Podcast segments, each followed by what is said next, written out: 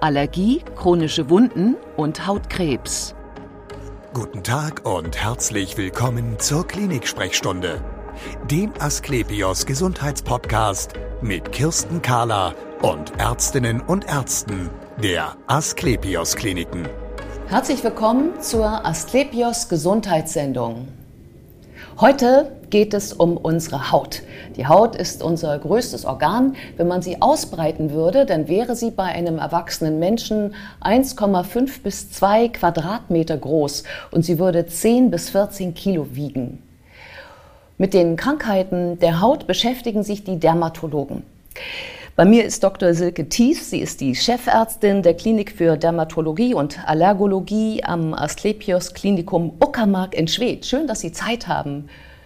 Und sagen Sie uns erst einmal, die Haut, ist das ein spannendes Organ für Sie? Ja, total. Die Haut ist nicht nur das größte und schwerste Organ, sondern auch das schönste. Es ist unsere äußere ästhetische Hülle. Es dient vielen Menschen auch als künstlerische Leinwand. Es ist auch eine Hormonfabrik. Das Vitamin D wird dort produziert. Das ist ein unglaublich spannendes Organ. Ja, man unterschätzt es ja wahrscheinlich auch. Ja, auf alle Fälle. Und ähm, die Haut kann ja trotzdem eine ganze Menge Krankheiten auch bekommen, vielleicht weil sie ja so komplex ist. Ähm, mit welchen solcher Krankheiten kann man zu Ihnen kommen in die Klinik? Zu uns in die Klinik kann man mit allen Hauterkrankungen und mit allen Allergien kommen. Zu den Hauterkrankungen zählen schwere Neurodermitis, ausgeprägte Schuppenflechte, chronische Wunden, Autoimmunerkrankungen der Haut, Hauttumoren und Entzündungen der Haut, also auch Infektionen der Haut. Mhm. Und zu den Allergien äh, zählen die Nahrungsmittelallergien, die Medikamentenallergien, Insektengiftallergien. Um all diese Dinge kümmern wir uns diagnostisch und therapeutisch.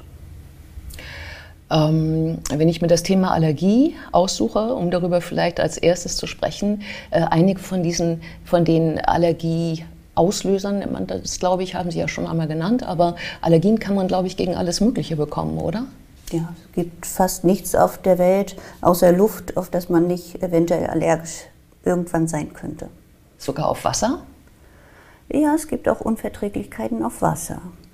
Das ist manchmal durch die Verdunstungskälte, die auf der Hautoberfläche entsteht, oder alleine Kontakt mit Wasser oder durch die Temperatur des Wassers können auch allergische Symptome an der Haut auftreten. Ja. Welche Allergien behandeln Sie am häufigsten? Am häufigsten stationär behandeln wir die Insektengiftallergien. Wir sehen die Patienten häufig mehrmals. Im akuten Fall, wenn die Patienten gestochen wurden und eine Allergie entwickeln, haben sie häufig komplexen Hautausschlag in Form von Nesselfieber, manchmal auch Luftnot, Kreislaufbeschwerden, Zungenschwellung, Lippenschwellung. Es ist alles möglich. Da sehen wir die Patienten das erste Mal. Wir äh, behandeln die Allergie mit Notfallmedikamenten und überwachen den Patienten meistens so 24 Stunden, weil die Allergie häufig zweigipflig sein kann. Das heißt, nach der ersten Behandlung kann es sein, dass das Immunsystem dann noch ein zweites Mal nach wenigen Stunden nochmal reagiert und deswegen ist auch eine längere Überwachung von circa 24 Stunden notwendig. Mhm. Was für Medikamente gibt man da? Im allergischen Schock geben wir Adrenalin, Flüssigkeit, Corticosteroide und Antihistaminika. Mhm. Manchmal brauchen die Patienten, wenn sie Asthmatiker sind oder Luftbeschwerden haben, auch so eine Art Asthmaspray. Das gehört dann zur Notfallbehandlung mit dazu. Ähm, also wenn ich das als Laie so sehe, dann würde ich sagen, wenn mich eine Wespe sticht, dann habe ich einen Wespenstich und damit werde ich eine, werde ich eine Reaktion haben. Aber gibt es die Möglichkeit, sich dagegen zu hypersensibilisieren, also unempfindlicher zu werden gegen Insektenstiche? Genau. Wenn eine Allergie vorliegt, die auch durch eine Testung bewiesen ist, man benutzt für die Testung einen Hauttest und einen Bluttest und dann äh, würden wir den Patienten die Hyposensibilisierung empfehlen. Das ist eine langfristige Therapie. Die wird auf Station eingeleitet, damit man ganz rasch innerhalb von zwei, drei Tagen schon einen guten Schutz hat von 95 Prozent etwa. Und ambulant wird diese Hyposensibilisierung mit Insektengift noch drei bis fünf Jahre fortgesetzt. Mhm. Man trainiert sozusagen das Immunsystem, dass es toleranter wird dass das Immunsystem das nicht mehr als so bedrohlich empfindet und einfach sagt, naja, das sind zwar Fremdeiweiße, aber ich reagiere jetzt nicht mehr über. Apropos bedrohlich, ich habe da einen Begriff bei Ihnen kennengelernt, der heißt Stichprovokation. Ja. Soll ich mir darunter vorstellen, dass mich wirklich ein Insekt sticht? Ja, tatsächlich. Das machen wir aber nur, wenn der Patient unter laufender Therapie ist, also unter dieser Hyposensibilisierung. Die muss der Patient schon mindestens ein halbes Jahr gut vertragen haben. Und dann wird tatsächlich ein lebendes Insekt, also Wespe oder Biene, benutzt, die dann kontrolliert unter stationären Patienten dem Patienten appliziert wird zum Zwecke des Stichs. Und wir überwachen den Patienten und schauen, ob die Therapiedosis ausreichend ist, um den Patienten vor schweren Reaktionen zu schützen. Hält die jemand fest? Nee. nee. Äh, das Insekt ist dann in einer großen 50 Milliliter Spritze, die haben wir vorne abgesägt.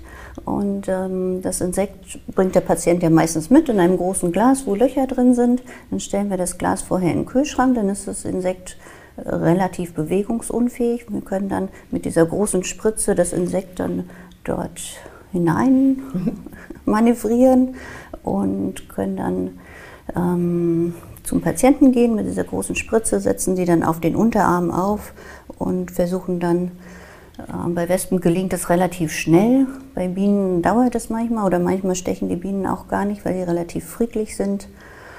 Ähm, versuchen wir dann den Stich auszulösen und schauen, ob wirklich eine Reaktion noch da ist.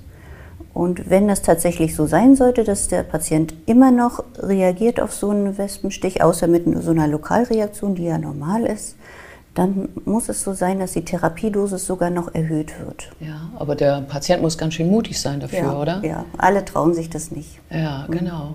Ja, ein spannendes Thema.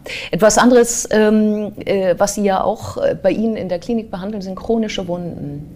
Jetzt ähm, erkennt das ja jeder für sich, dass er sich wundert, dass etwas nicht so richtig zuwächst. Ähm, oder auch Mückenstiche brauchen ja manchmal sehr lange, um zuzuwachsen, um dann nochmal so an die Stiche zu denken.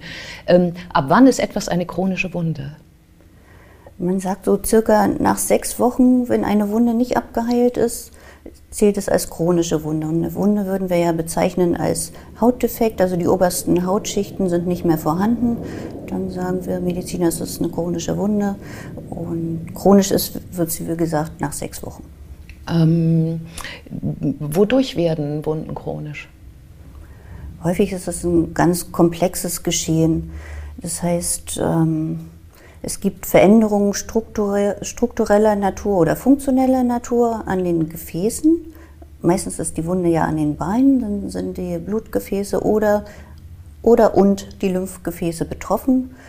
Mit strukturell meine ich, dass zum Beispiel die Arterien verengt sind, das heißt, das Blut kommt nicht mehr genug in der Haut an, die Sauerstoffversorgung funktioniert nicht mehr im Gewebe, das heißt, es kann dann einfach nicht heilen. Und struktureller Natur sind die Gefäßveränderungen manchmal schon alleine durch lange Beinschwellung. Also wenn das Herz zum Beispiel nicht mehr gut funktioniert, bei einem Patienten gibt es ja diese Stauungsödeme, das heißt Schwellung in den Beinen und durch diese Schwellung im Gewebe werden die Gefäße zusammengedrückt und deswegen funktioniert der Blutfluss nicht mehr gut, in beide Richtungen nicht mehr gut. Mhm, und dann wächst die Wunde nicht mehr zu dann und dann kann sie sich natürlich entsprechend infizieren und ja. kann ähm, kann äh, dem Körper schaden oder dem ganzen Menschen. Wie können Sie denn da helfen?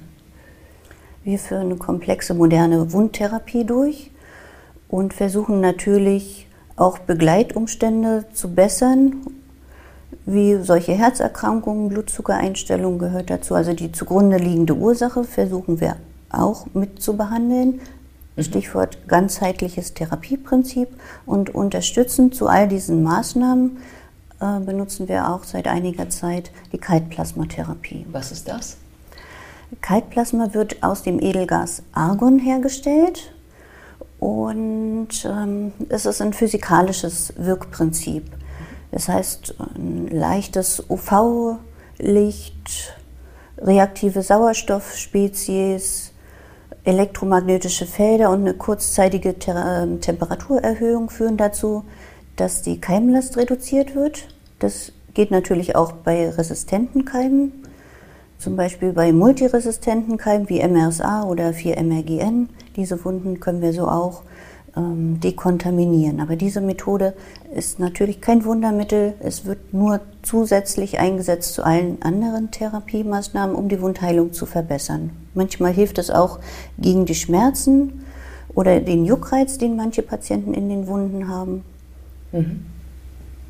Und ähm, von einer anderen Therapie ähm, habe ich bei Ihnen auch noch gehört, das sind Transplantationen, was ich mir auch vorstellen kann. Man nimmt an anderer Stelle des Körpers Haut und verpflanzt sie auf die Wunde oder ist das ganz anders? Wie machen ja, Sie das? Ja, das kann man sich so vorstellen. Ja. Hauttransplantation funktioniert ja auf vielfältige Weise. Also man kann von einer anderen Hautregion komplexe Hautschichten entnehmen und ähm, so eine Spalthaut produzieren und die dann raufsetzen. Bei diesem Verfahren ist der Nachteil, dass an der Entnahmestelle häufig eine neue Wunde entsteht, ja. die dann eventuell auch schlecht heilt. Ja. Und wir machen in Einzelfällen auch epidermale Mikrotransplantationen mhm. mit einem Vakuumsystem. Mhm. Da ist der Vorteil, dass an der Entnahmestelle äh, das in jedem Falle gut verheilt relativ schnell verheilt. Innerhalb einer Woche ist da schon fast nichts mehr zu sehen an der Entnahmestelle. Und an der Empfängerstelle, also auf der offenen chronischen Wunde, kommt es zur beschleunigten Wundheilung. Mhm. Ähm, ich wollte noch über ein drittes Thema mit Ihnen sprechen und das ist der Hautkrebs, ähm, mit dem wir zunehmend Menschen zu tun haben, ähm, je älter sie werden und vielleicht auch klimatisch bedingt. Ähm, wie behandelt man Hautkrebs heutzutage? Die Hautkrebstherapie hat sich in den letzten Jahren komplett gewandelt. Da ist ja eine wahre Revolution ähm, gewesen in den letzten Jahren. Wir benutzen heutzutage fast keine Chemotherapie mehr, sondern ausschließlich die personalisierte Medizin beziehungsweise ähm, auch die Immuntherapie. Bei, ja? bei der personalisierten Medizin, das ist ja eine zielgerichtete Therapie, die greift direkt in den Signalweg der Zellentwicklung ein. Und bei der Immuntherapie ähm, kann durch die Antikörpergabe äh, die, Immun die Krebszelle sich nicht mehr verstecken. Bei der Krebszelle ist ja ganz typisch, dass sie sich tarnen kann, vor dem Immunsystem sich versteckt. Und äh, durch diese Antikörperblockade, das wird als Infusion gegeben, ähm, wird die quasi fürs Immunsystem wieder sichtbar und als schädlich erkannt und kann dann vom Körper bekämpft werden. Mhm. Ähm, muss man an Hautkrebs sterben? Leider gibt es auch trotz neuer innovativer Therapien immer noch heutzutage auch Todesfälle an schwarzen Hautkrebs oder bei immunsupprimierten Patienten auch an metastasiertem weißen Hautkrebs. Das gibt es leider heutzutage immer mhm. noch. Mhm trotz modernerer Therapien. Ja, ist das, ähm, kommt das häufig vor? Also gilt der Hautkrebs als ein tödlicher Krebs in Gänsefüßchen?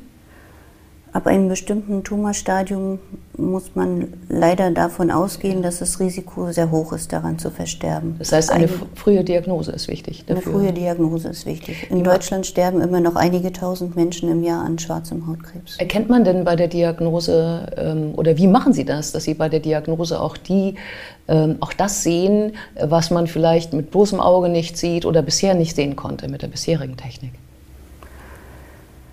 Wir benutzen bei der Hautkrebsvorsorge das Dermatoskop. Das wird mhm. deutschlandweit äh, routinemäßig eingesetzt. Mhm. Und äh, beim schwarzen Hautkrebs haben wir ein Gerät zur Verfügung, die optische Kohärenztomographie. Mhm. Da kann man äh, zum Beispiel auch unterscheiden, ist es jetzt nur eine aktinische Keratose oder ist diese aktinische Keratose schon ein invasives Plattenepithelkarzinom geworden. Das kann man mit dieser Untersuchungsmethode ganz gut erkennen oder auch die Unterscheidung, ist es jetzt ein harmloses Muttermal oder ist es ein Basalzellkarzinom? Das kann man damit vornehmen. Das sieht man manchmal mit bloßem Auge nicht. Man müsste sonst diese Veränderung rausschneiden und so können wir das ohne eine Narbe relativ gut diagnostizieren. Beziehungsweise es gibt auch Sonderformen vom Basalzellkarzinom, die wachsen so unsichtbar unter der Haut haben keine klare Tumorgrenzen und da können wir mit diesem Gerät, mit der optischen Kohärenztomographie auch ganz gut die Operationsgrenzen ähm, festlegen. Ja, ähm, ich weiß, dass Sie ein ambulantes dermatologisches Therapiezentrum haben. Ist das dann sozusagen der Bereich, in dem man als Patient geht, um die Therapie durchzuführen und muss deshalb nicht bei Ihnen stationär bleiben? Im dermatologischen Therapiezentrum führen wir die klassische und die operative Dermatologie durch. Natürlich auch die Immuntherapien können zum großen Teil ambulant erfolgen. Und natürlich haben wir im dermatologischen Therapiezentrum auch so ästhetische Medizin. Ja, aber schon so, dass man eben nicht bei Ihnen stationär aufgenommen werden muss, sondern eben dann nach der Behandlung wieder nach Hause gehen kann. Ja, heutzutage geht vieles ja auch im ambulanten Bereich zu behandeln. Mhm. Und die Zeiten, wo der Patient stationär liegen muss, werden immer kürzer. Ja. Vielen Dank für dieses spannende Gespräch. Und wir sehen uns wieder auf www.astlepios.com, auf Facebook und auf YouTube oder im nächsten Podcast. Werden Sie gesund.